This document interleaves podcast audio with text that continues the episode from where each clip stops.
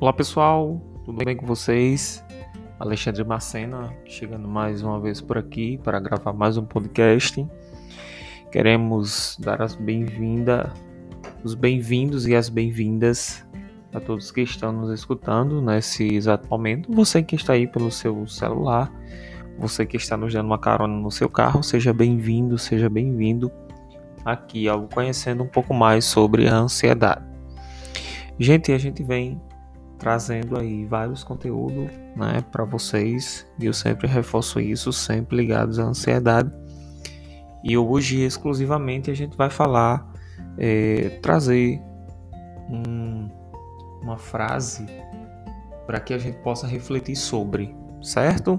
Fiquem ligadinhos.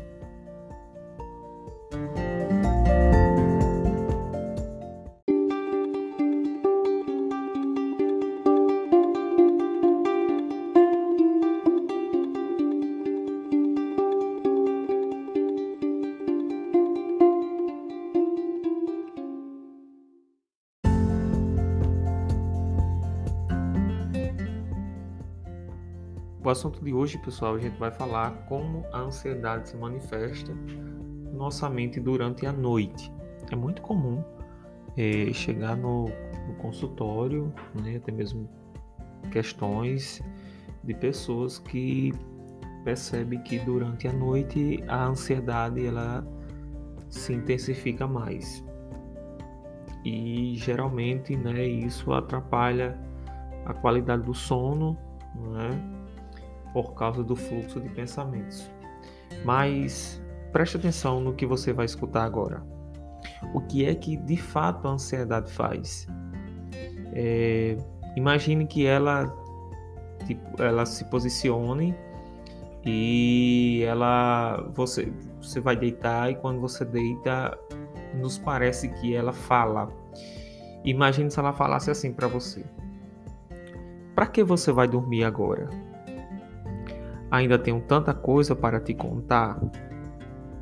Queria lembrar de todas as coisas que você tem para fazer amanhã, todos os problemas que você ainda não resolveu, todas as decisões que estão pendentes, das catástrofes que estão para acontecer no futuro.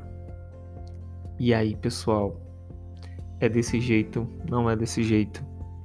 É assim que vocês se sentem?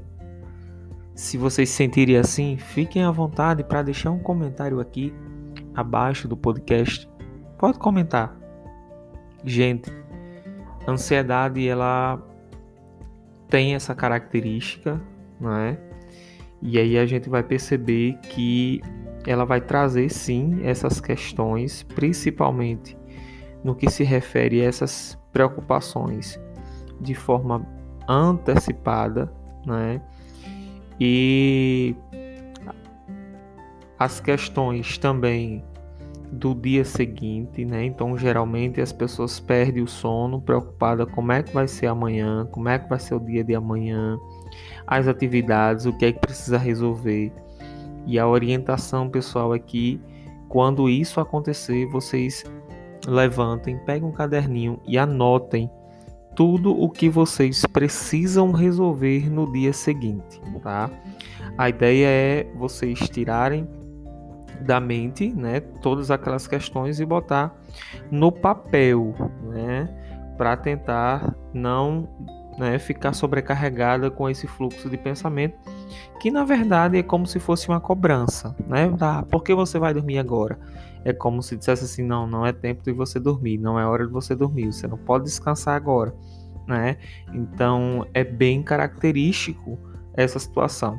Fora isso, também vem os pensamentos catastróficos, né?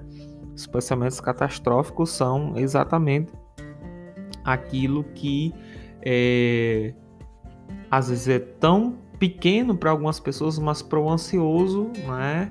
Ele já vê como algo muito grande que vai acontecer, que ele não vai conseguir resolver, né? É, algumas tomadas de decisões que estão pendentes também. Isso vai aumentar o nível de ansiedade. Imagine que tal decisão não depende só de você, depende de um conjunto de fatores, depende de várias pessoas, depende de várias situações, mas a ansiedade ela vai é, te cobrar por aquela tomada de decisão. Na verdade, isso vai te deixar muito angustiado, né? Porque eu sempre digo que nós somos limitados e muitas vezes essas limitações elas não vão permitir que a gente consiga resolver tudo aquilo que seja necessário. Gente, nessas tomadas de decisões é interessante que você também escreva, pegue um papel e uma caneta, um lápis e escreva o que é prioridade. E aí aos pouquinhos você vai tentando encontrar pontos de resolução, certo? Para que isso também não traga eh, não, não vire uma bola de neve e a ansiedade começa a te cobrar, né? Então, geralmente, o ansioso, quando ele vai deitar, ele tem muitos pensamentos, ele vai pensar muito. E esse pensar muito vai atrapalhar, né, como eu disse no, no início, vai atrapalhar na qualidade do sono. Então, é o que a gente precisa parar, refletir, né, pensar. Os podcasts anteriores tem muita dica, né, com relação à meditação guiada. Isso ajuda muito a questão da respiração diafragmática, tá, pessoal? Então, se isso acontece com você, né, é, deixa teu comentário aqui, tá certo? Podcast hoje curtinho, mas um podcast refletivo. Tá bom, pessoal? Um abraço e até, o, até a próxima.